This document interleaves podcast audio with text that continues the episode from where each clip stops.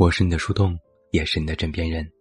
嗨，你好吗？我是远近，欢迎来到喜马拉雅晚上十点。那在今天晚上的节目当中，远近为你送上的这篇文章来自温血动物，题目叫做《以自己喜欢的样子，善良而漂亮的活着》。我相信很多人已经看过了去年年底大热的动画电影《心灵奇旅》。透过 3D 眼镜，我在主人公 Joe 的身上，似乎也旁观到了自己正在经历的生活。电影中，Joe 从小到大真正的梦想是弹钢琴，通过做爵士乐来谋生。但现实是，他好不容易才获得了一份教孩子们弹钢琴的工作，生活毫无新意。每天往来在闷热嘈杂的地铁车厢。拥挤而晃荡，每个人的脸上都透露着麻木和疲惫。斑马线上，绿灯亮起的那一刻，所有人都像被射出的箭，从马路的一端冲向另一端。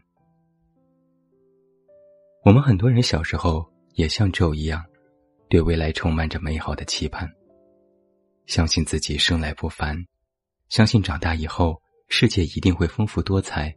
拥有无限种可能。实际上，长大后的我们也会时常感觉到沮丧和泄气。像咒求而不得的音乐梦，我们怀揣梦想四处碰壁，逐渐接受了自己只是一个普通人这个设定。当咒终于实现了和著名的爵士传奇人物一起登台演出的心愿时，他以为自己达到了人生巅峰，会有不一样的感觉。然而他却一点也不开心，还是回到了那个熟悉的地铁车厢，目光呆滞。直到多西亚给他讲了水和海洋的故事，他才恍然大悟。电影里有这样的一段台词：“我听过一条鱼的故事，它游到一条老鱼旁边说。”我要找到他们称之为海洋的东西。海洋，老鱼问：“你现在就在海洋里呀？”这儿，小鱼说：“这是水，我想要的是海洋。”但实际上，小鱼所待的水不就是海洋吗？这也是这部电影最打动我的地方。它不仅仅是为了告诉我们要认清自己是个普通人。也是在提醒我们，尽管普通，我们也要用心生活，因为每一个小人物的生命里也有火花。这些让我们感觉到生活平凡而美好的火花，是比实现远大的梦想更重要且珍贵的切身体验。如果你也时常自问或者被问，生活到底有什么意义？那希望今天节目。这些不一样的视角下的答案，能够带给你一些启示。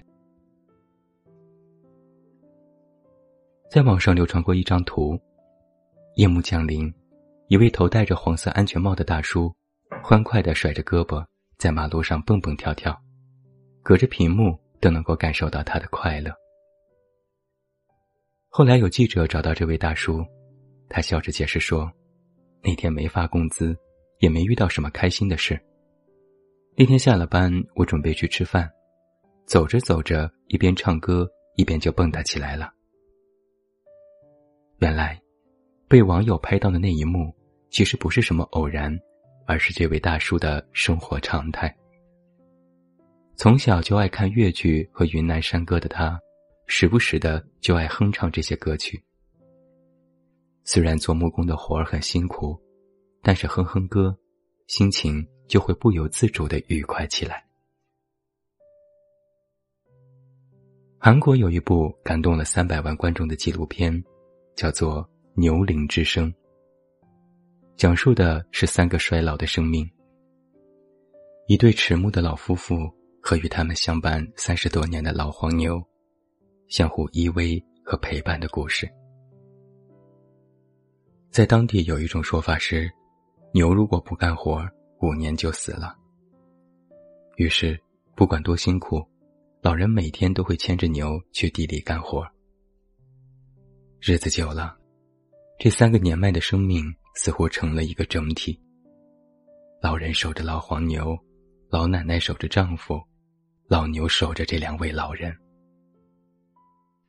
老人的子女不明白，病得越来越重的老人为什么还要不停的劳作。他们规劝老人卖掉那头已经没有什么用的老黄牛，却不曾注意到蜷在一旁父亲眼里的迷茫和困顿。他们不明白，对于老人来说，那头老的快要走不动路的老黄牛，寂静的快要被人们遗忘的小山村，和妻子一起用自己的双手活着的生活，才是他全部的人生意义呀。还有一位博主叫做阿福，他曾经做过一期街头采访。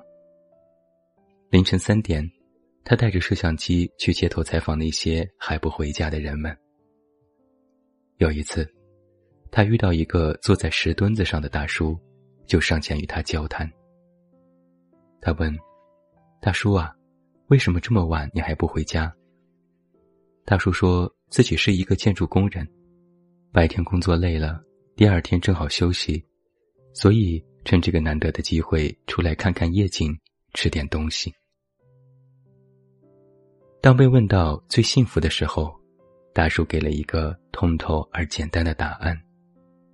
总结来说，就是老板把我该挣的钱给我了，我给自己和家人都买了一点喜欢吃的东西，满足了这个家庭里的人，就是一种小小的幸福感。而在被问到“你觉得人生的意义是什么”的时候，他的回答又让我感受到了普通人生活里的智慧和哲理。他说：“人生的意义到底是什么？是现在七十多亿人共同追问的一个目标，而且有七十多亿种答案。最终来说，谁都实现不了自己的人生目标，谁都满足不了自己想要的那个意义。”都是相对而言，结合自己的环境、自己的能力，尽量的去满足自我就行了。很难想象，这样富有哲理的话是一位建筑工人说出口的。前段时间，《人物》杂志有一个关于时间的力量的话题演讲。成名之后的李雪琴发表了对这个话题的看法。说到出名前后的不同，他是这样说的：“出名，就像是一场客人散去的聚会，还是得把自己的客厅打扫干净，坐下来想一想，明天要做什么。不管外界怎么评价他，他始终都觉得自己是那个来自铁岭的，即便去佛罗伦萨拍照，依然像是在铁岭拍照的李雪琴。”就像是演出结束之后怅然若失的电影当中的咒，或者是跨越了某个自以为是与众不同的转折点。我们回到现实生活当中，都是一个普通人。只有接受了这一点，然后我们才能够继续前行。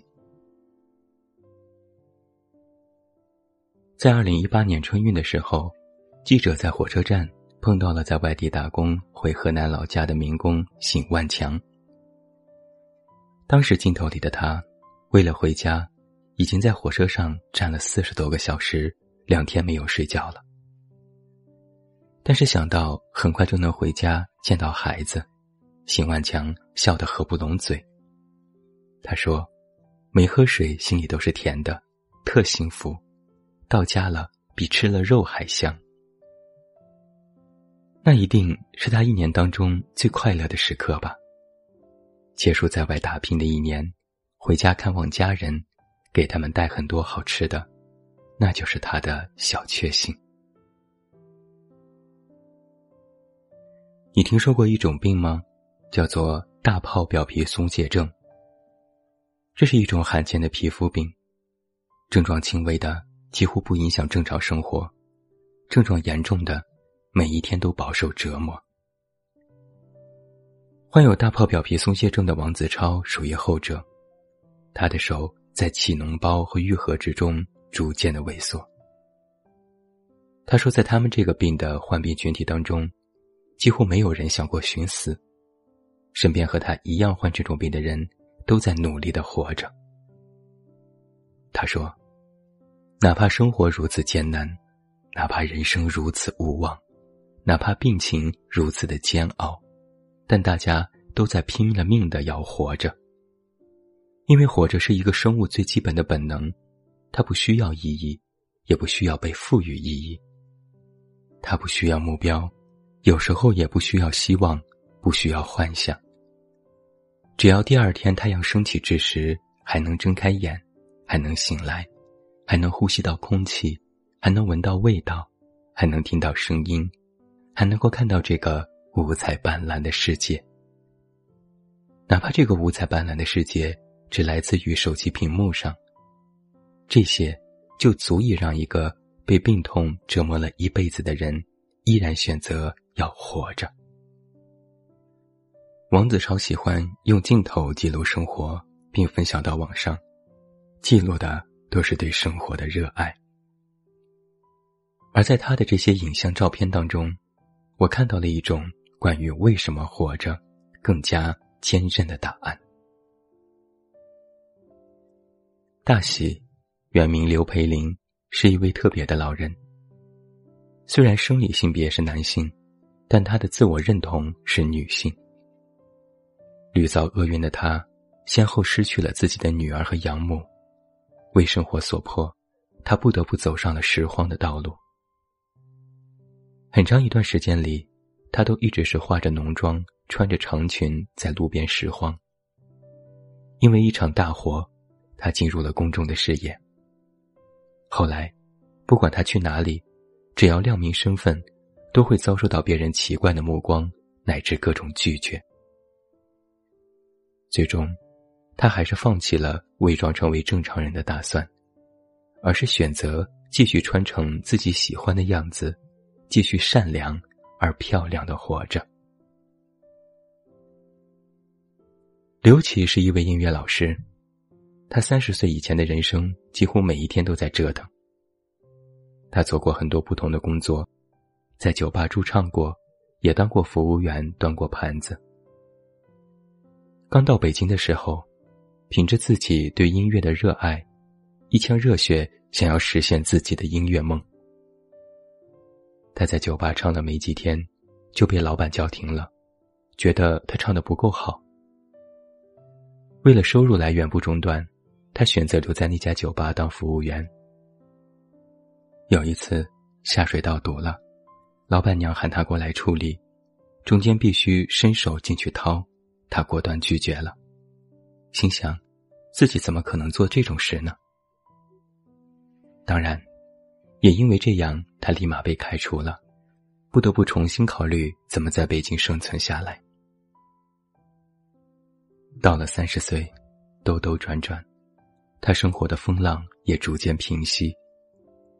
在他成为音乐老师这个身份的时候，他对着镜头说了这样的一句话：“他说，我以前一直以为自己是一个特别的人，但慢慢的，我觉得。”可能我们都是那种要非常努力才能过自己平凡一生的人。很难不承认，他说出了我们大多数人的心声。在我们国家的广西，还有一个小陈。辞职之后，和老婆在老家的镇上开了一家早餐店。小陈很朴实，也很可爱，操着一口方言味儿极浓的普通话。每天用镜头记录自己的营业过程。刚开始，小陈的早餐店收益并不好，生意惨淡，网友都建议他把店转让出去，然后再去打工。他也曾怀疑过自己的选择，但是还是在有一期视频当中，他对此认真做出了回应。他说：“之所以还在坚持，就是一个曾经的打工仔。”对命运的不甘和最强有力的抗争。我在虎扑上也看过这样一个帖子，标题是“三十岁才发现，原来我只是一个普通人啊”。帖子很长，简单来说就是前半段崩溃，后半段重拾信心，继续生活。但这又何尝不是我们当代年轻人内心的真实写照呢？有一个纪录片叫做《出路》。他跟踪记录了三个来自不同家庭、不同经济背景的小孩的成长历程。徐佳是其中一个，城镇小青年，父母都是农民工，第三次复读的高考复读生是他身上的标签。几年之后，徐家背负着家庭对他的期望，开始找工作，并很快步入了婚姻。当导演告诉徐佳，他记录的另外一位。是从小出生在北京的女生的生活是怎样的时候？许佳的反应很平常。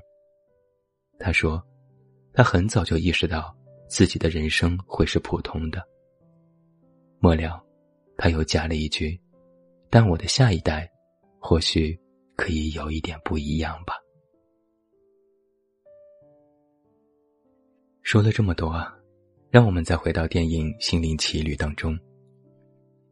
周一直都以为，获得地球通行证需要的火花是人生的梦想和目标。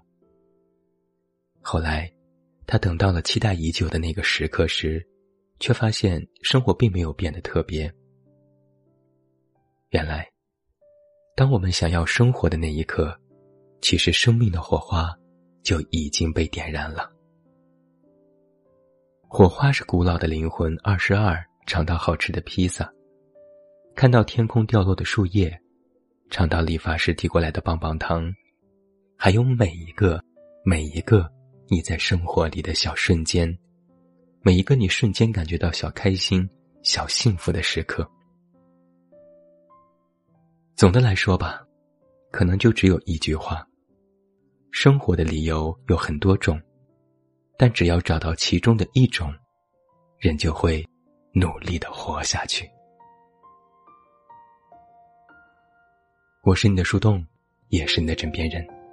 关注公众微信“远近”，找到我。我是远近，晚安。